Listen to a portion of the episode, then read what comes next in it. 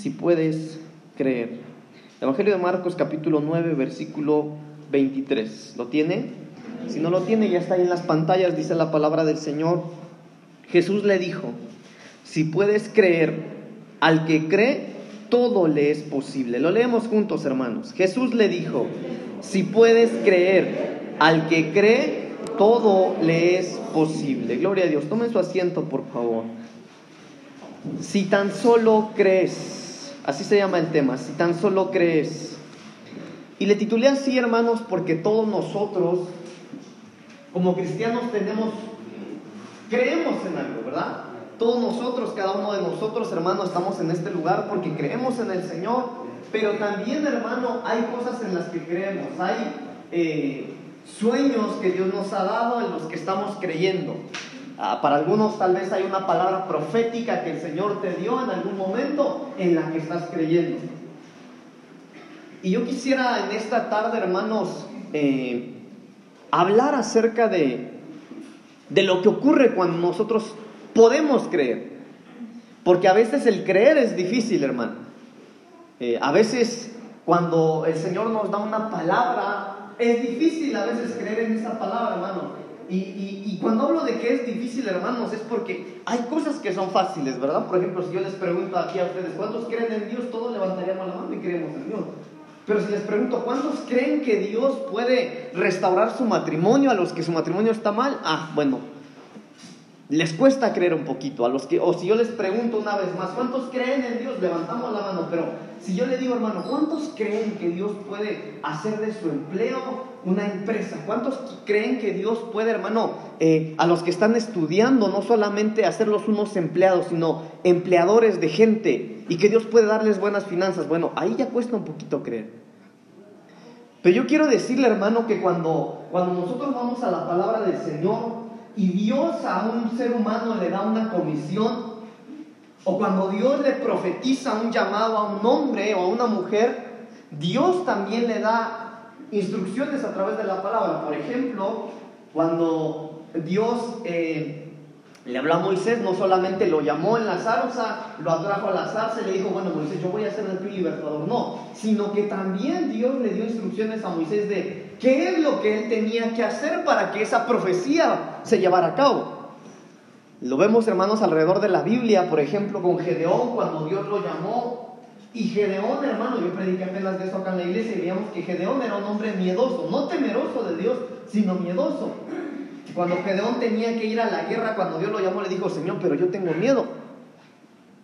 Pero a lo que quiero llegar, hermanos, es que cuando Dios nos da una palabra profética, cuando Dios nos da una promesa, es necesaria la enseñanza para saber qué hacer y llegar a la conquista de esa promesa. Por ejemplo, algunos tal vez el Señor les ha hablado a través de la enseñanza, de la predicación, de alguna palabra profética, a través de un sueño, que el Señor va a hacer algo contigo y el Señor te ha llamado al altar, al ministerio y el Señor va a usar tu vida. Pero eso es bonito y es bueno, pero si tú no tienes la enseñanza necesaria, te va a costar mucho llegar a eso. Entonces, cada vez que nosotros, hermano, creemos en algo, tenemos un sueño ministerial o tenemos un llamado de Dios, es necesario, amados, que nosotros seamos instruidos por la palabra y la enseñanza para poder llegar a conquistar las promesas de Dios. ¿Cuántos tienen promesas de Dios en este lugar? ¿Sí? Algunos podrán tener promesas de Dios que pueden ver muy difíciles, hermano, y otros tal vez muy básicas, ¿no? Sí, pastor, yo tengo la promesa en que algún día le voy a servir al Señor y tal vez usted ya está sirviendo. Yo tengo la promesa de Dios que Dios me va a usar en la predicación y por eso estoy ahí en la escuela de doctrina. Pero algunos hermanos podrían tener la promesa de Dios de algo que pareciera ser muy difícil. Le decía yo, hermano, por ejemplo, que Dios restaure un matrimonio que para la sociedad o para todos ya es un fracaso, ya no nos va a dar restauración. Y esas promesas cuesta creer. Algunos podrían decir, bueno, yo tengo la promesa porque la Biblia dice que si yo creo toda mi familia será salva, pero yo veo cada vez a mis hijos más perdidos. Y esas promesas cuesta creerlas. Algunos hermanos podrían tener promesas y, y las situaciones de la vida han llegado a un límite y a un cansancio en el que dice, bueno, ya no puedo creer. Yo quisiera creer, pero no puedo porque ya creí por bastante tiempo y nada ha sucedido, así que he tomado la decisión de dejar de creer. Pero a veces, hermano, o no a veces, sino que es necesario que nosotros sepamos esto que acabamos de leer en el Evangelio de Marcos capítulo 9, versículo 23. Jesús le dijo, si puedes creer, porque al que cree, todo le es posible. Entonces, cuando nosotros creemos, hermano, cuando nosotros creemos, las posibilidades empiezan a ocurrir. Pero si nosotros no creemos, las posibilidades quedan anuladas. Se lo voy a explicar de esta manera. Cuando alguien ha creado algo, cuando alguien ha inventado algo, ese alguien creyó que podía ser posible, escuche, aunque no entendía cómo, solamente creyó que podía ser posible el que algo existiera. Y al creer, él buscó las posibilidades para que eso llegara a suceder. ¿Sí me doy a entender, hermano? Por eso la Biblia dice, al que cree todo es posible, porque cuando usted cree, empiezan a surgir las probabilidades. Pero cuando usted no cree, las pocas probabilidades que tal vez ocurrían dejan de existir. Entonces los cristianos tenemos que ser gente que cree. Tenemos que ser gente que cree. Ahora, a mí me interesa, hermanos amados, que el día de hoy nosotros podamos salir de este lugar creyendo. Algunos han dejado de creer, repito, porque han orado mucho y nada ocurre. Algunos han dejado de creer porque eso que Dios te había dicho que iba a hacer parece que tal, cada vez se ve más lejano. Algunos han dejado de creer, hermanos, porque no entienden. Y ese es un problema que a todos nos ocurre, que, bueno, yo puedo creer porque entiendo que, esto puede pasar y, y nosotros a veces creemos, hermano, que solo ocurre si entendemos. Pero el Señor no dice, si al, que entiende, todo es posible, no dice al que cree, no dice al que entiende. Mira, incluso una de las cosas que, que a nosotros nos debaten, por ejemplo, los ateos, es el razonamiento. Ellos lo quieren razonar todo y dicen que si no hay razonamiento para eso, no hay razón por la que creer. Pero yo voy a mi Biblia y eso lo veo Mire, perdone la palabra, yo veo eso estúpido. Porque ¿cómo puedes tú, un ser humano, con una mente humana, querer entender a un Dios sobrenatural? ¿Cómo tú con tu razonamiento humano quieres razonar en aquel Dios que de la nada hizo los cielos y la tierra? Entonces la palabra de Dios dice que al que cree, todo le es posible. Entonces si tú crees en algo, al momento de creer, las posibilidades empiezan a surgir. El cerebro, nuestro cerebro, cuando cree en algo, el cerebro mismo empieza a crear las posibilidades para que lo que tú crees esté ocurriendo.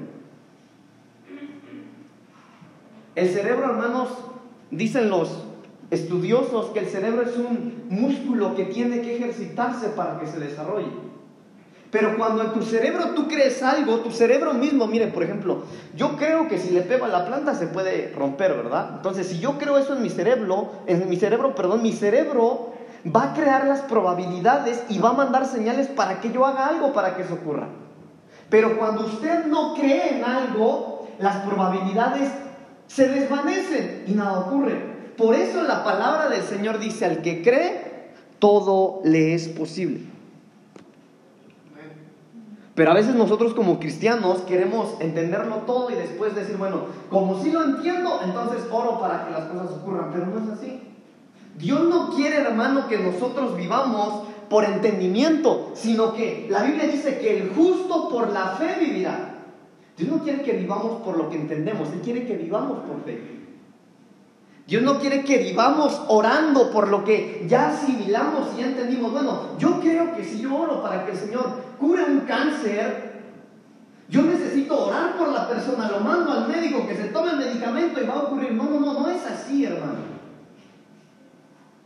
Porque las cosas con Dios no ocurren porque las entendamos. Las cosas con Dios ocurren porque creemos. Entonces, ¿Cuántos de los que están hoy en este lugar se han perdido de ver la mano de Dios obrar en su vida por no creer? Bueno, le cambio lo que acabo de decir. ¿Cuántos de los que están en este lugar se han perdido de la manifestación de la gloria de Dios en su vida por querer entender y no creer. Entonces, si usted hoy está acá y es un cristiano que todo lo quiere razonar y todo lo quiere entender para después ponerle fe, hermano, entonces eso necesita cambiar. Óigame, porque no hay razonamiento en entender que nosotros nos congregamos aquí para cantar, para adorar, para saltar, para brincar, para chiflar, para aplaudir a alguien que no vemos. ¿Dónde hay razonamiento en eso? Pero tal vez tú eres de los que por por querer entenderlo todo y no creer en todo te has privado de ver la gloria de Dios. No te he dicho que si crees, dice la Biblia, que cuando Jesús iba llegando le dijeron, tu amigo Lázaro va. Bueno, Jesús iba llegando, después de cuatro días Jesús iba a llegar. Marta corre a él y dice, Señor, ¿por qué no estabas aquí? Mi hermano ya huele mal. Y el Señor la voltea a ver y dice, ¿no te he dicho que si crees verás la gloria de Dios? Entonces nosotros como cristianos, hermano, debemos estar más preocupados por creer que por entender las cosas. Ahora déjeme entrarle en la palabra porque todos se me quedan viendo medio raro. Pero cuando nosotros no entendemos que algo puede ocurrir, nosotros matamos las probabilidades. Bueno, pero ¿cómo es, Señor, que lo vas a hacer si mi trabajo tengo? ¿Tú quieres razonar? ¿Quieres razonar el cómo obra un Dios sobrenatural? Que dice el libro de Job que la tierra la tiene flotando sobre la nada. ¿Tú quieres razonar a ese Dios que de la nada creó al ser humano? ¿Quieres razonar al Dios que de la nada, escuche, que de la nada creó los cielos y la tierra? ¿Cómo? Entonces cuando nosotros estamos preocupados por entender cómo es que Dios obra. Nos perdemos y matamos las probabilidades de fe para que Dios sobre un milagro. ¿Cuántos necesitan un milagro, hermanos? Mire, yo creo en el Dios de milagros. Yo les decía en la mañana a los hermanos de la doctrina, el miércoles se cumplieron 16 años que Dios llevó a vivir. Hace 16 años, hermano, yo me quería matar. Ah, pero el Dios que se me atravesó, hermano, me cambió la vida.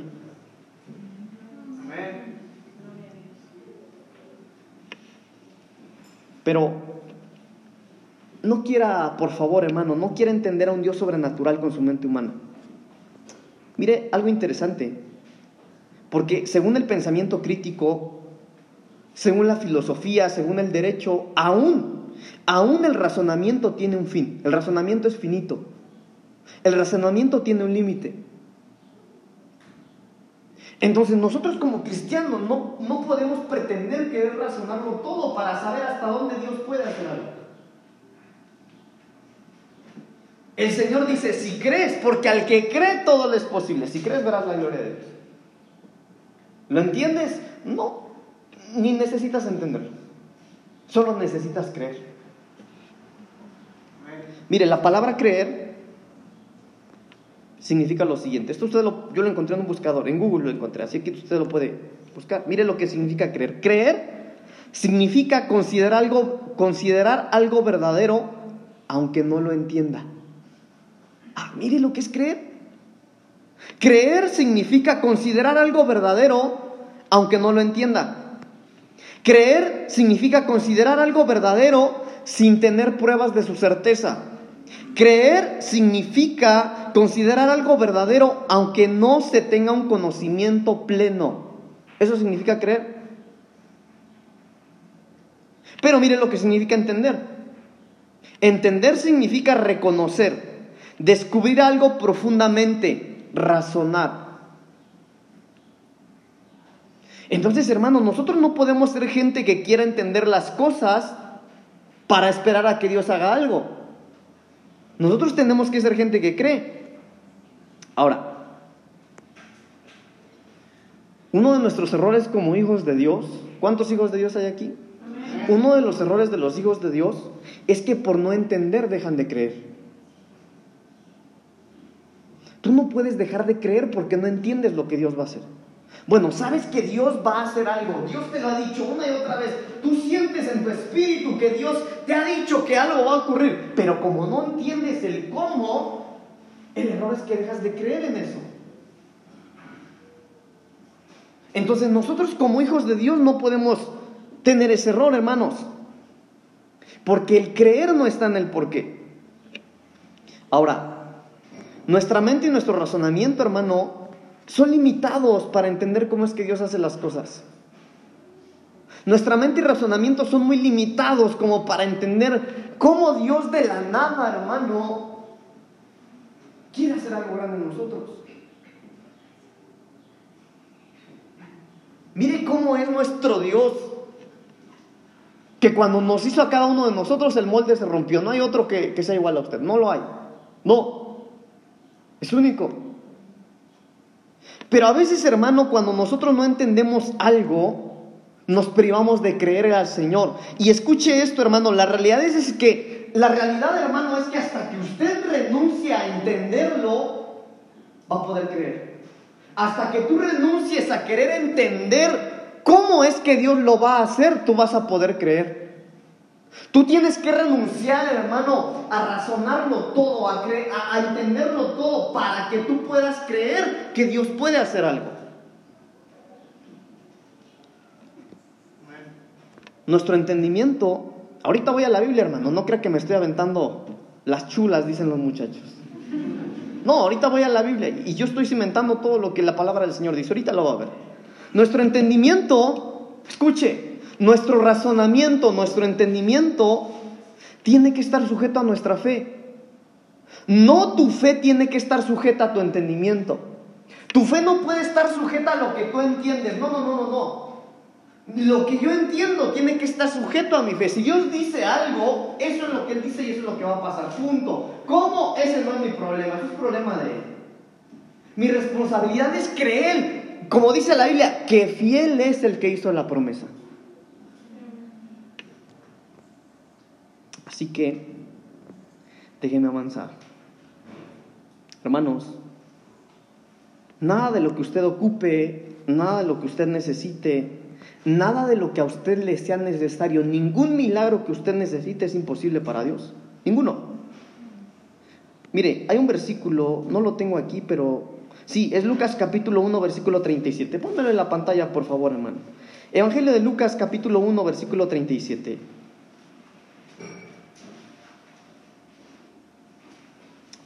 Mire lo que dice la palabra del Señor, hermano.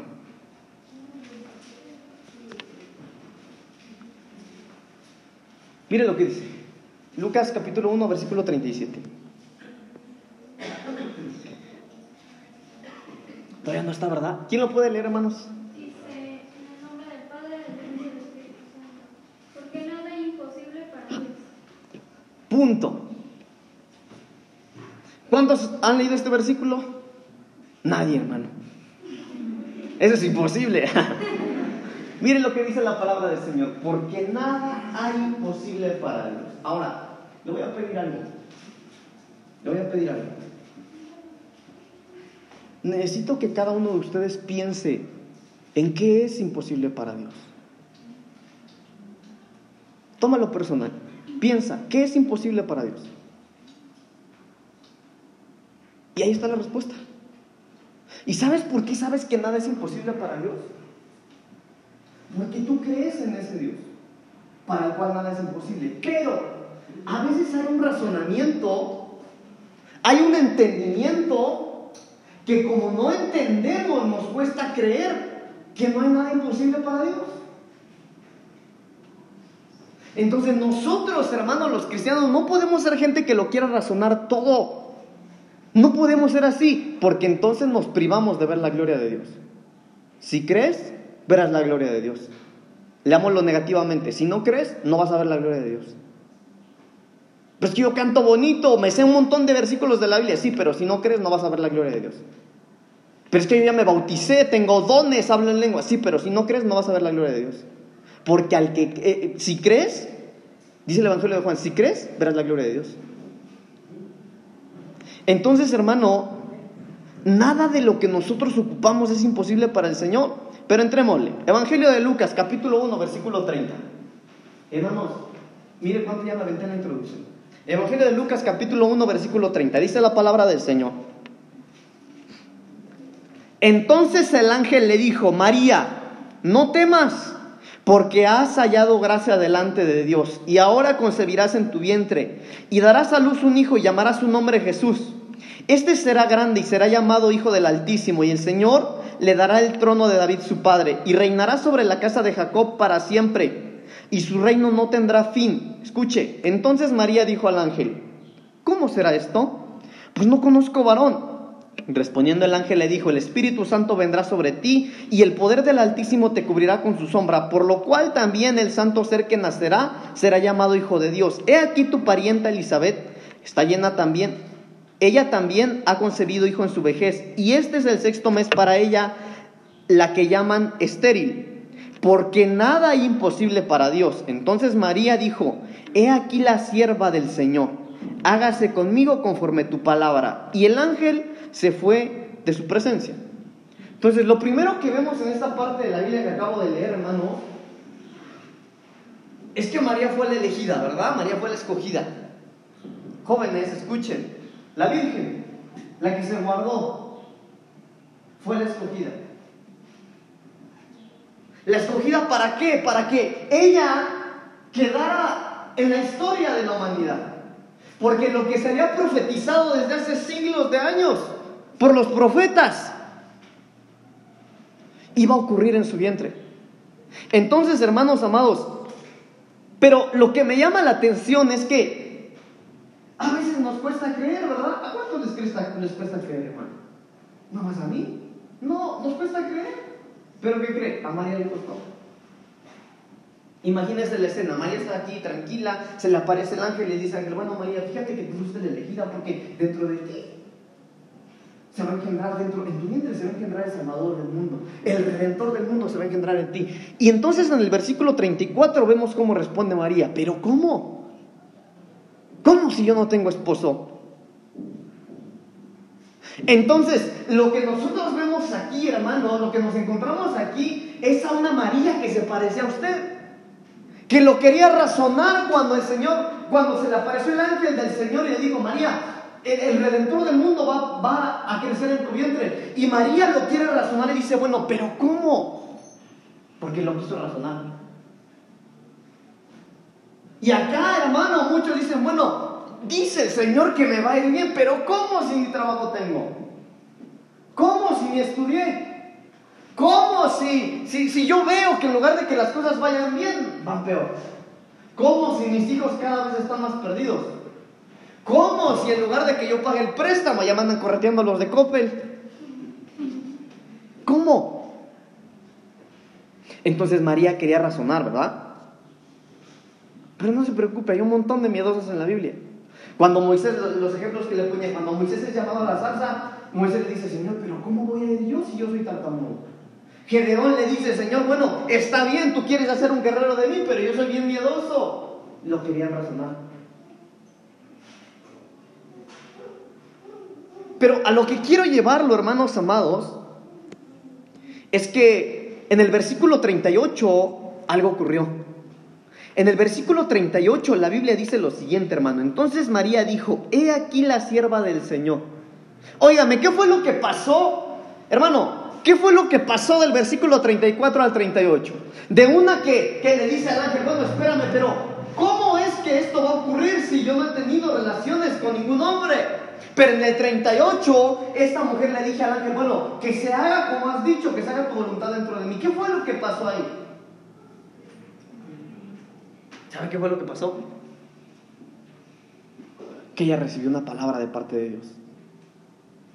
Ella recibió la palabra del ángel. Entonces, amados, mire, yo, yo algo quiero poner en su corazón y que cuando usted se vaya hoy, le desea ese momento que usted salga creyendo. Lo único que María necesitó, hermano, fue una palabra de parte de Dios. Ahora mire, me llamó la atención algo que ahí en el versículo 38 dice la Biblia que cuando el ángel escuchó a María decir esas palabras, bueno, está bien, yo te creo, que se haga la voluntad del Señor en mi vida. Dice la Biblia que el ángel se fue, ni se despidió, ¿lo ve? ¿Qué fue? Entonces, esto es mío, hermano, no lo dice la Biblia, pero yo puedo imaginarme, hermano, al ángel aceptó, creyó. Yo le dije la palabra y, y, la Biblia dice que el ángel se fue. Yo me imagino al ángel, hermano, llegando al cielo diciéndole, Padre, ya encontré a una mujer. Encontré a una, Señor, que, que sí creyó.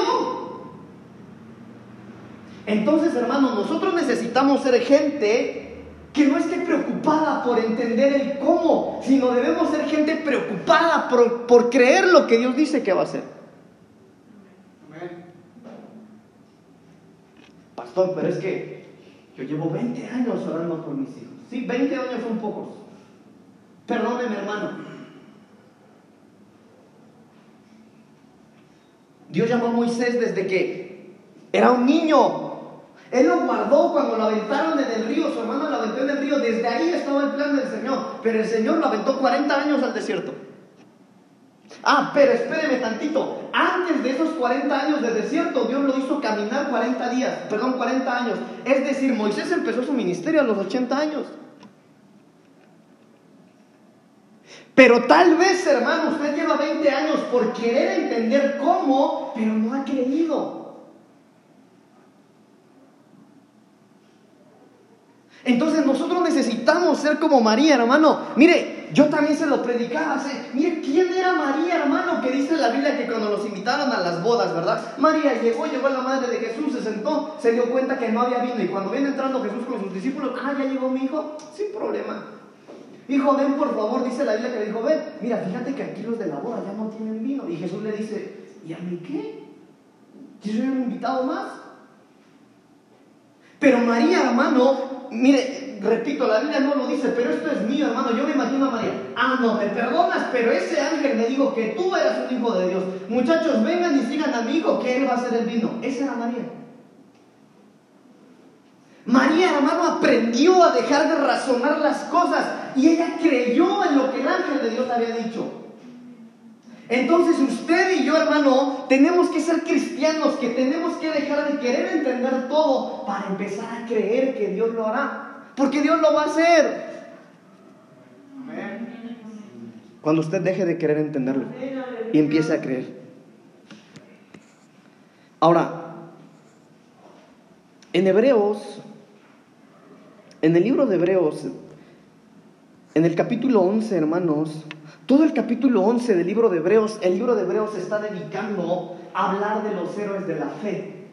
De gente que, mire, si unos son dignos de admirar porque creyeron, fueron estos.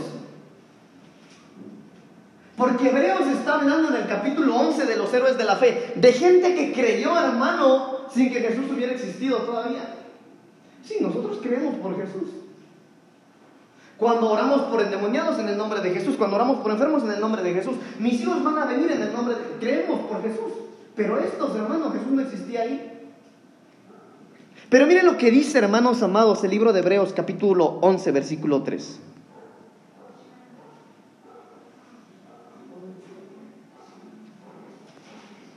El libro de Hebreos capítulo 11, versículo 3. Por la fe entendemos haber sido constituido el universo por la palabra de Dios. De modo que lo que se ve fue hecho de lo que no se veía. Mira, hermano, por la fe, todo lo que nosotros podemos ver por la fe fue hecho por una cosa, por una palabra de Dios. Lo único que María necesitó, hermano, para dejar de querer entenderlo y empezar a creer fue una palabra de Dios. Lo que usted necesita, hermano, hermana, lo que ustedes necesitan, lo que yo necesito, lo que necesitamos para dejar de razonar y creer y que lo que Dios ha dicho ocurra es una palabra de Dios. Porque una palabra de Dios, hermanos, cambia destinos. Una palabra de Dios, hermano, fortalece al más débil. Una palabra de Dios vuelve a dar esperanza, hermano. Una palabra de Dios, dice la Biblia, que convierte los desiertos en campo fértil.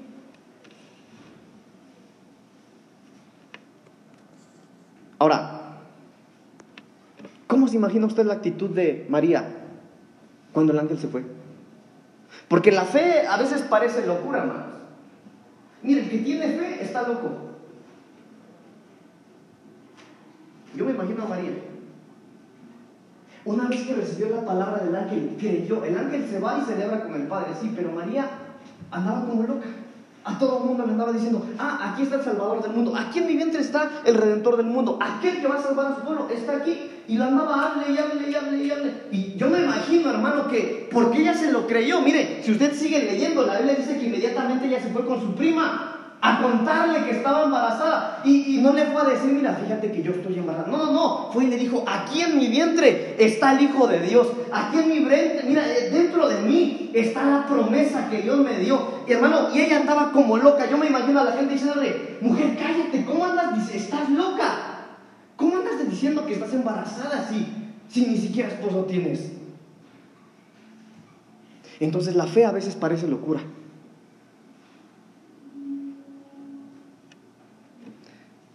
Pero a veces es necesario estar loco. A veces es necesario estar un poco locos. Mire, escuche, debemos estar un poco locos para creer en Dios que no vemos.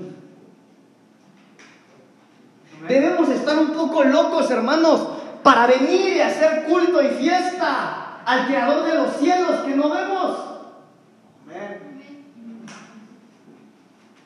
Entonces, ¿por qué no hacernos locos creyendo que lo que Dios me dijo va a ocurrir? No entiendo cómo, pero no me preocupo por el cómo. Mi responsabilidad es creer que fiel es el que hizo la promesa. Entonces, hermanos, hoy nuestra mente tiene que aceptar que es posible. No porque entiendo cómo va a ocurrir, sino porque yo he tomado la decisión de creer en Dios. Mire, hermano, ¿qué hacemos aquí si usted no cree en Dios? Ahora, una cosa es creer en Dios y otra cosa es creerle a Dios, ¿verdad? Todos hemos escuchado esa frase típica. Pero hoy salgamos de aquí no solo creyendo en Dios, creámosle a las promesas que Él ha dicho, hermano. Hermano, ¿qué palabras de Dios tienen peso en su corazón? Hermano, nosotros es necesario que nosotros creamos. Mire, una palabra, hermano. Una palabra de Dios, hermano, es todo lo que usted necesita. La Biblia dice, hermanos, en lo que leímos en hebreo, que por la palabra de Dios fue creado los cielos y la tierra, ¿verdad? Pero entendamos algo, hermano, mire. Espero que este rama le caiga a alguien hoy en este lugar. Pastor, pero ¿y cómo hago si no tengo ni una señal para creer? No tengo ni una señal que me dé esperanza. Pastor, no tengo nada para seguir creyendo eso que usted dice. Pero ¿sabe qué es lo que Dios necesita para hacer algo? Eso. Nada. Porque de la nada Él creó los cielos y la tierra. De la nada Él creó todo lo que nosotros vemos. De la nada lo creó a usted y me creó a mí. De la nada, hermanos amados, Él es lo que es. Pastor, no tengo nada que me dé una esperanza. No te preocupes, tienes lo suficiente, tienes esa nada que Dios necesita para hacer un milagro. Pero necesitas creer. Ah, no me cree, mire, vamos a la Biblia. Job capítulo 26.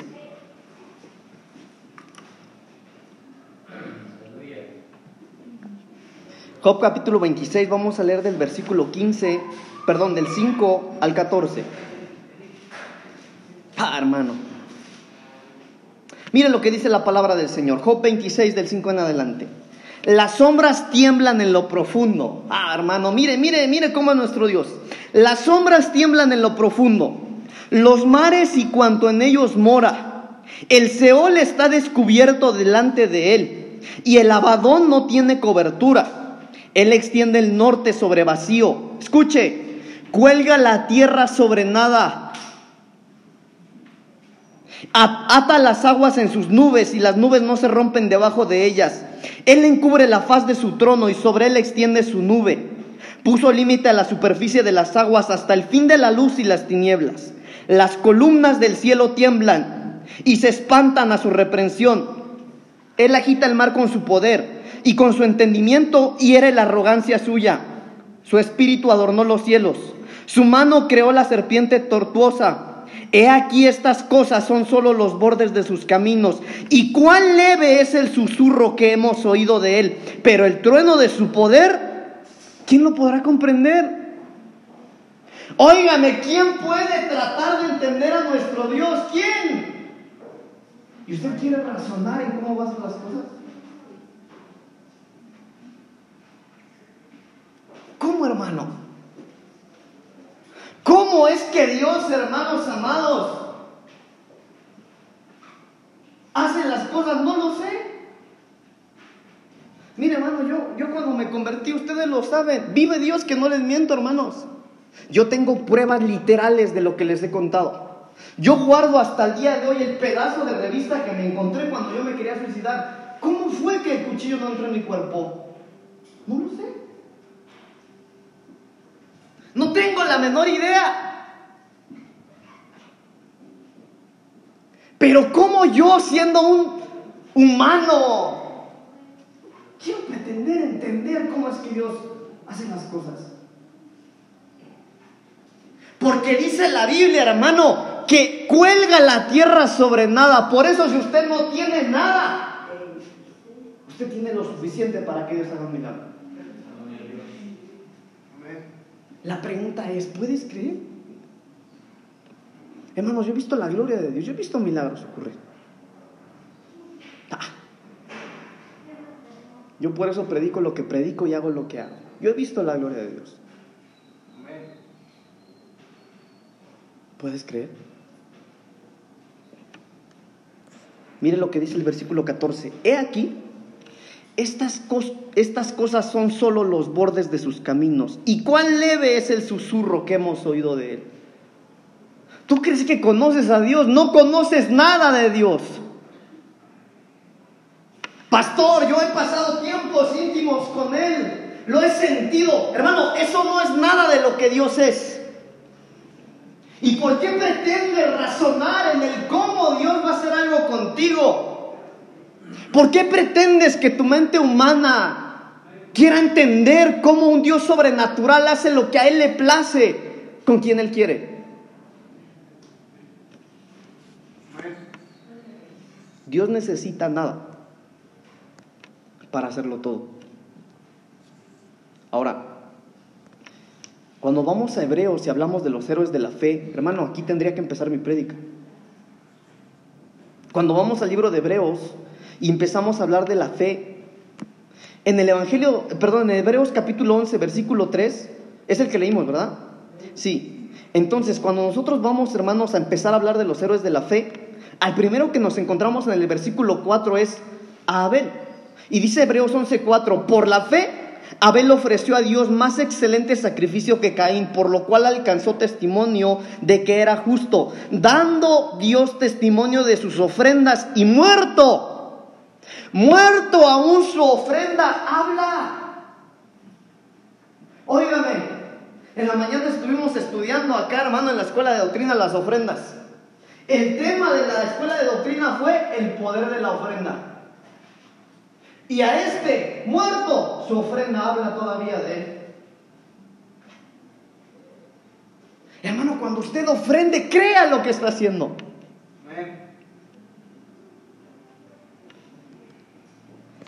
Hebreos capítulo 11, versículo 5.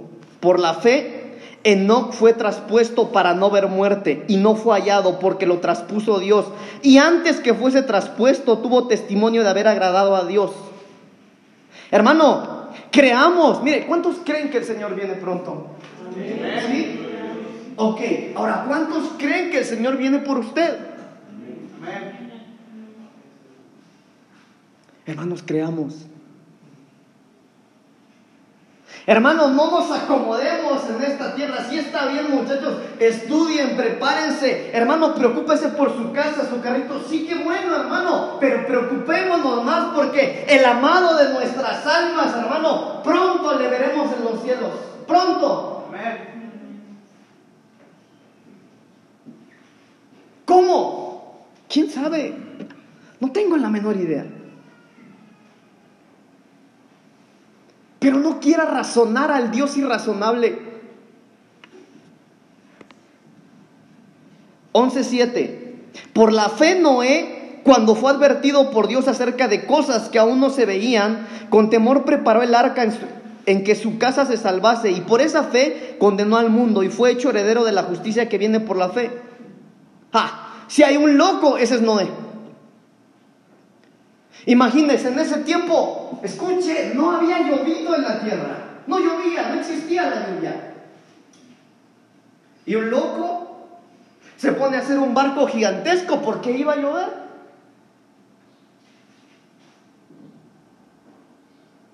Creyó.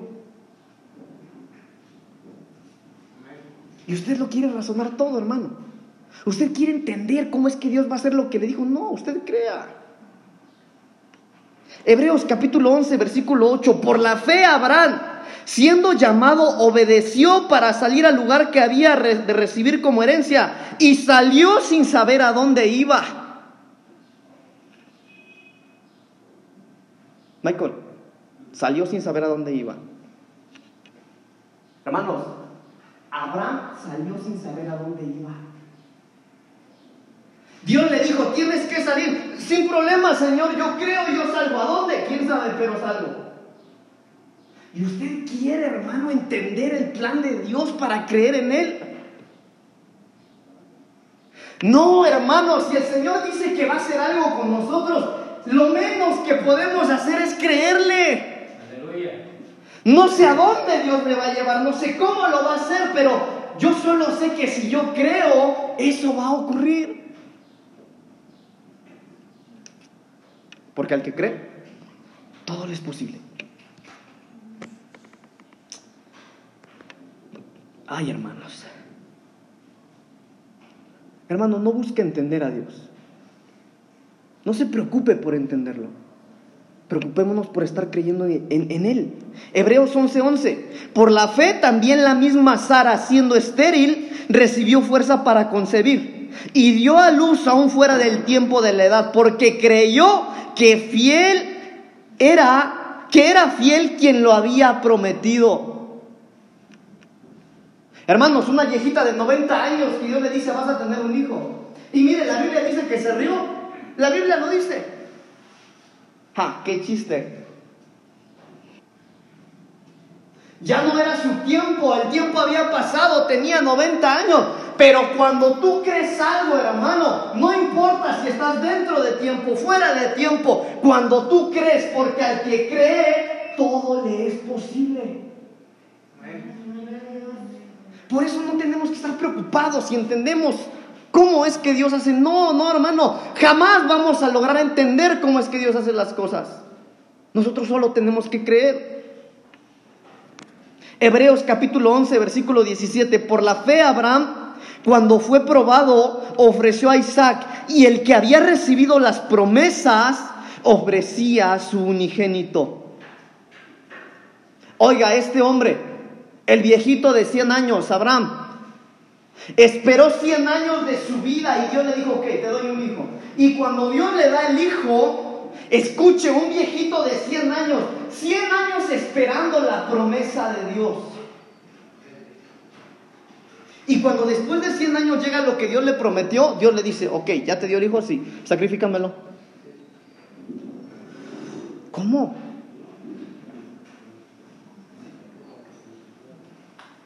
Sí, eso, lo que más amas, lo que has deseado, dámelo, entrégamelo. Y el padre de la fe no razonó. Tú me dijiste que me lo ibas a dar, me lo diste, me lo pides, sin problema. No razonó. Hermano, pero a veces nosotros no recibimos las promesas de Dios porque todo lo queremos entender, todo lo queremos razonar. Pero escucha, hermano, vale la pena darle al Señor aún lo que nosotros apreciamos. Qué terrible, hermano, sería que tengamos un Dios que dio a su Hijo unigénito por nosotros y que nosotros no queramos dar algo para Él.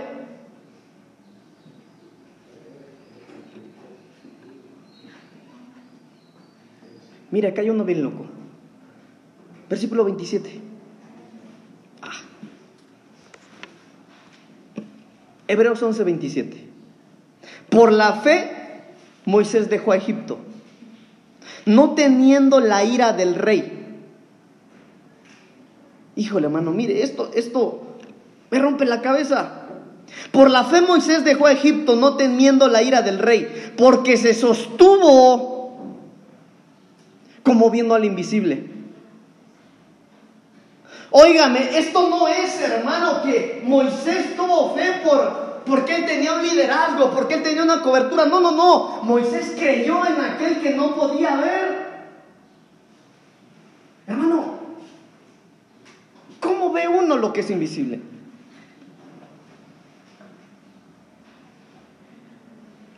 Pero Moisés sabía quién era él. En una ocasión Moisés andaba apacentando las ovejas de su suegro en el desierto de Madián. Y en medio del desierto de Madián, Dios llama su atención a través de una zarza que había. Y cuando Moisés quiere acercarse a la zarza porque el Señor llama su atención, lo primero que Dios le dice a Moisés, quítate el calzado que tienes en tus pies, porque al lugar a donde te quieres acercarte es santo.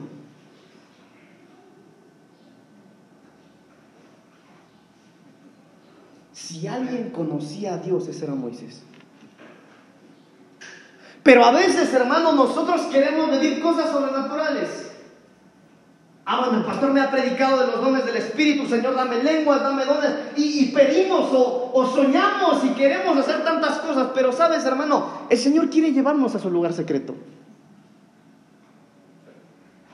Óigame, hermano, mire, el encuentro que Moisés tuvo en la salsa, la Biblia narra, hermano, que cuando Moisés iba en el desierto, en una de esas tantas veces, dice la Biblia que eh, la gente se le acercó y le dijo, Moisés, estamos molestos, vamos a hablar con Jehová. Porque en nuestro caminar, hermano, siempre va a haber gente que nos va a animar y a la hora de la hora, ¿qué creen que hicieron? Ah, mejor ve tú. Y mire, hermano, la Biblia dice que el monte donde habitaba Jehová rojeaba, y según los estudiosos, ese monte donde Moisés subía era un volcán en erupción. ¿Cómo cree usted que se sentirá subir a un volcán cuando está erupcionando, hermano? Temblores, lava, fuego. Por eso la Biblia dice, hermano, que cuando Jehová hablaba, el monte rugía. Ah, hermano, pero había un Moisés que se había encontrado con Jehová, con el invisible, hermano, que no le daba miedo. Importaba que todos se volvieran atrás, no, él tomaba la decisión y seguía caminando, seguía caminando, seguía caminando, porque cuando llegaba a la cima se encontraba con el invisible. Aquel que verdaderamente se ha encontrado con el invisible no razona, cree.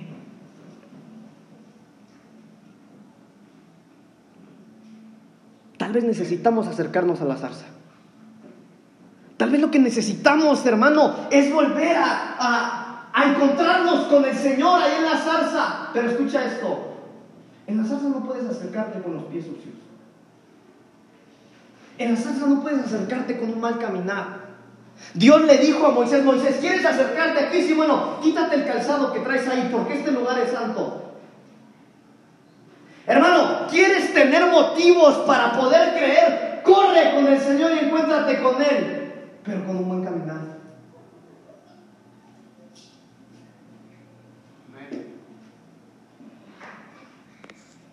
Este estaba loco. Este veía al invisible.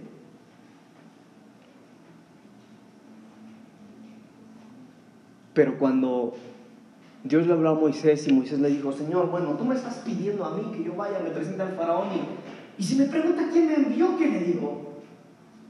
Bueno, Moisés, tú le vas a decir al faraón, si faraón te pregunta quién te envió y quién te está mandando a hacer todo esto, tú le vas a contestar lo siguiente, yo soy el que soy.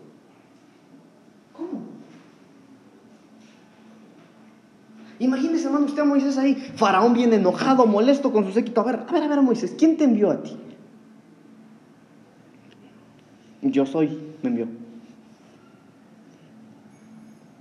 Pero, hermano, yo quiero decirle algo que aquel que se ha encontrado en lo secreto con el Señor,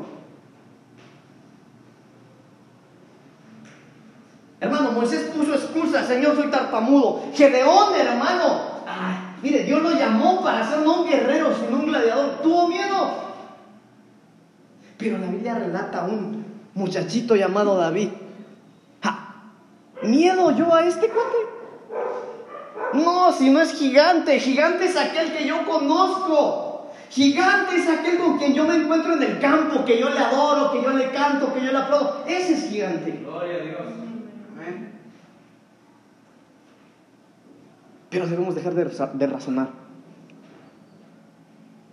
Mire, hermano, porque como, como no vemos a Dios aquí, hermano, muchos adoran a su gusto o a su manera. Como usted no ve a Dios aquí, aunque Él está, hermano, pero como su razonamiento le hace entender que no lo veo, que no está aquí, hermano, llega tarde. Pero qué maravilloso sería, hermano, que nosotros empezáramos a creer y nosotros vengamos al culto, escuche, como viendo al invisible. ¿Por qué no adoraríamos de la misma manera? No nos sentaríamos de la misma manera, no cantaríamos de la misma manera, no adoraríamos de la misma manera. Pero tal vez no lo hacemos porque no estamos creyendo, sino que estamos razonando.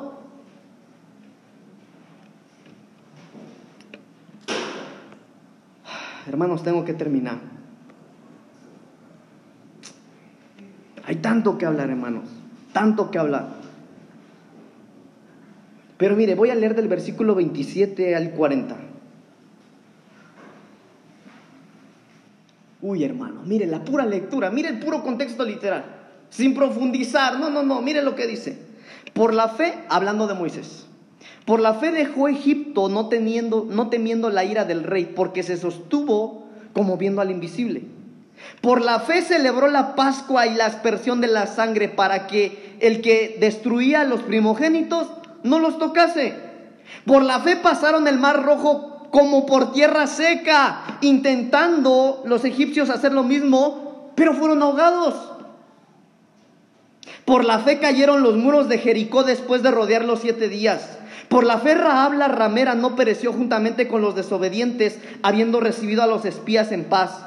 ¿Y qué más digo? Porque el tiempo me faltaría contando de Gedeón, de Barak, de Sansón, de Jepté, de David, así como de Samuel y de los profetas, porque por fe conquistaron reinos, hicieron justicia, alcanzaron promesas, taparon bocas de leones, apagaron fuegos impetuosos, evitaron filo de espada, sacaron fuerzas de debilidad, se hicieron fuertes en batallas, pusieron en fuga ejércitos extranjeros, las mujeres recibieron sus muertos mediante resurrección, mas otros fueron atormentados no aceptando el rescate a fin de obtener mejor resurrección. Otros experimentaron vituperios y azotes, y a más de esto prisiones y cárceles. Fueron apedreados, aserrados, puestos a prueba, muertos a filo de espada. Anduvieron de acá para allá cubiertos de pieles de oveja y de cabras, pobres, angustiados, maltratados, de los cuales el mundo no era digno errado por los desiertos, por los montes, por las cuevas y por las cavernas de la tierra. Y todos estos, aunque alcanzaron buen testimonio mediante la fe, no recibieron lo prometido, proveyendo Dios alguna cosa mejor para nosotros, para que no fuesen ellos perfeccionados, aparte de nosotros. Óigame, los héroes de la fe, gente que tomó la decisión de creer. Mire, la Biblia dice en lo que acabo de leer, hermano, que las mujeres creían tanto que a los esposos que se habían muerto en la guerra los recibían resucitados. Ese es nuestro Dios. Hermano, ¿cómo no le vamos a cantar? ¿Cómo no lo vamos a adorar? ¿Cómo no vamos a creer si ese es nuestro Dios? Pero hay algo más. Y todos estos, aunque alcanzaron buen testimonio mediante la fe, no recibieron lo prometido. ¿Y sabe de quién habla ahí? Del que está dentro de nosotros. De aquel que recibimos cuando te preguntaron, ¿te gustaría aceptar a Jesús? Y tú dijiste, sí, sí quiero. Y en ese momento que, que, aceptaste a Jesús en tu corazón, del cielo se abrió.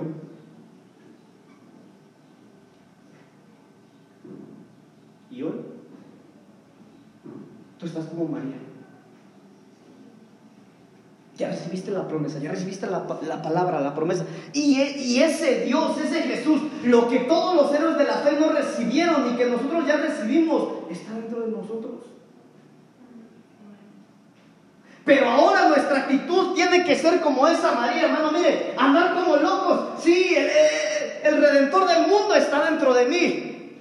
El Salvador del mundo vive dentro de mí. Aquel que convirtió todo, de, la nada convirtió todo. Aquel que tiene salvación que tiene fuerza, riqueza, aquel que levanta al menesteroso, aquel que da al pobre, aquel que restaura al quebrantado. Ese es el que vive dentro de nosotros ahora.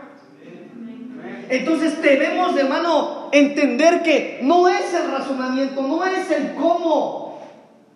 Es porque yo he tomado la decisión de creer. Si usted hoy sale de este lugar sin creer, no valió la pena que viniera al culto hoy.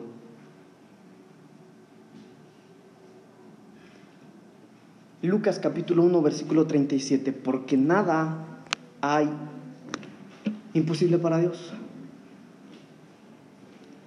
Porque nada hay imposible para Dios.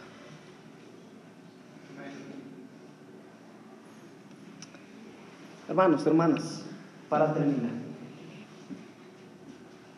aquellos que necesitan un milagro, lo único que necesitan es creer. Aquellos que necesitan la intervención de Dios en su matrimonio, en sus finanzas, en su familia, en su negocio, en su familia, en su relación. Aquellos que necesitan un milagro de Dios, lo único que necesitan es creer. No tienes nada, eso es suficiente. Eso es lo único que Dios necesita, nada para hacer algún milagro.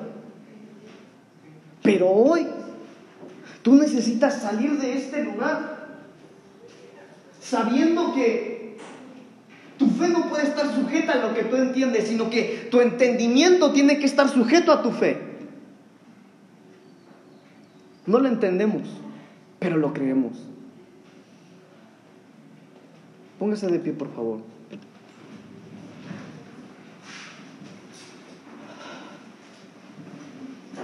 Hermano, si tú has sentido la palabra que Dios ha puesto en mi, en mi boca en este día, yo quiero que tú ores sinceramente, que seas honesto con el Señor y dile, Señor, Señor, yo quiero creer. Tal vez, hermanos, algunos creyeron por mucho tiempo y ahora ya dejaron de creer. Pero has dejado de creer porque ya no entiendes lo que está ocurriendo. Pero escúchame, por favor, no necesitas entender nada. Pastor, pero ¿cómo quiere que creas si ya no entiendo ni siquiera? Está bien, no necesitas entenderlo, necesitas creer solamente. Entonces hoy, tú le vas a decir al Señor, Señor, yo creo. No lo entiendo, Señor. Y quiero dejar de tratar de entender el cómo. Pero yo reafirmo mi convicción en ti. Yo creo en lo que tú vas a hacer conmigo, con los míos. Y ahí usted va a hacer esa oración personal. Usted le va a decir, Señor, yo creo que tú vas a intervenir en mi matrimonio, en mis finanzas, en mi vida. Que tú vas a intervenir en mi cuerpo enfermo. Ahí usted va a orar personalmente, hermano. Pero crea. No razone. Cierra sus ojos. Vamos a orar. Señor, yo he hablado tu palabra en este día. Señor, tú me conoces. Y tú sabes quién soy yo, Señor.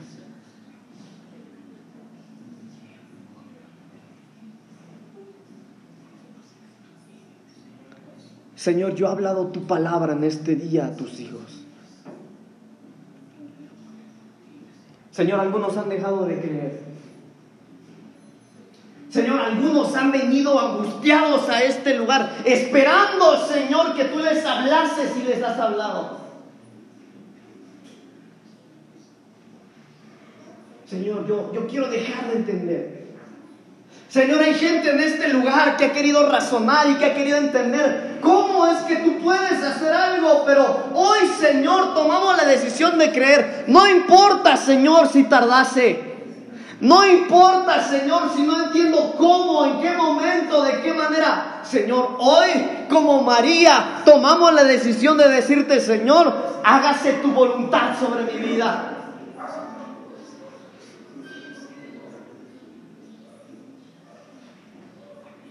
Ahora, hermano, hermana, vamos a orar. Vamos a orar y yo voy a ministrarte esta palabra ahora. Pero dile al Señor, abre tu corazón. Y dile, Señor, yo quiero creer. Señor, no tengo idea de lo que quieres hacer conmigo, pero si quieres hacer algo conmigo, aquí estoy yo. Yo voy a creer. Señor, no importa si no lo entiendo, no importa, Señor, si hay gente más capacitada, más preparada. Señor, aquí hay uno que sí cree. Aquí hay uno, Señor, que te va a creer. Aquí hay uno que sí va a ir, Señor, a donde tú quieras enviarme. Señor, aquí hay hombres y mujeres que te aman. Señor, aquí hay gente que se ha guardado del pecado. Aquí hay gente, Señor, que ha estado batallando por amor a ti, oh Dios.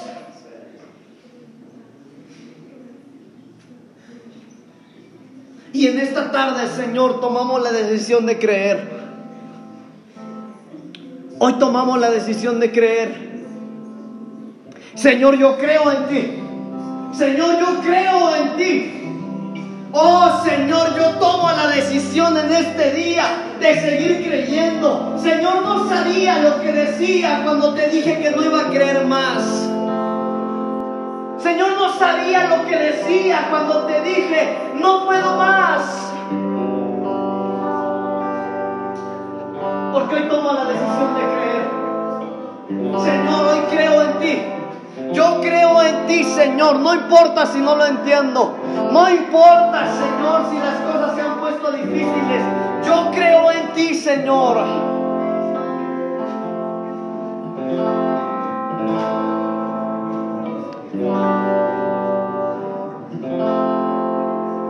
Vamos, díselo al Señor. Díselo. Siéntelo en tu espíritu.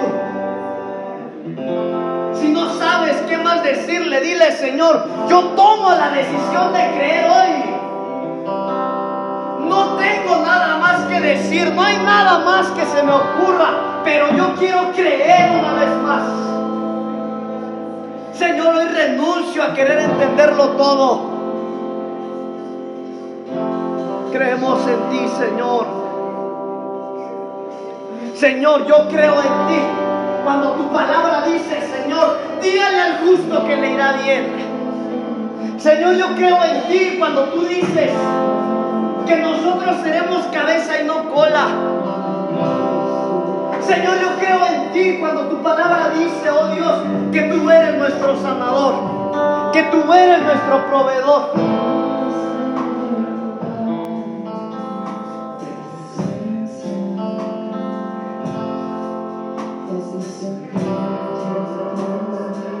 El que pide recibe. El que pide recibe. Vamos, abre tus labios. El que pide recibe. El que pide recibe. El que busca haya. Vamos, dile, Señor, yo creo en ti. Señor, yo creo en ti.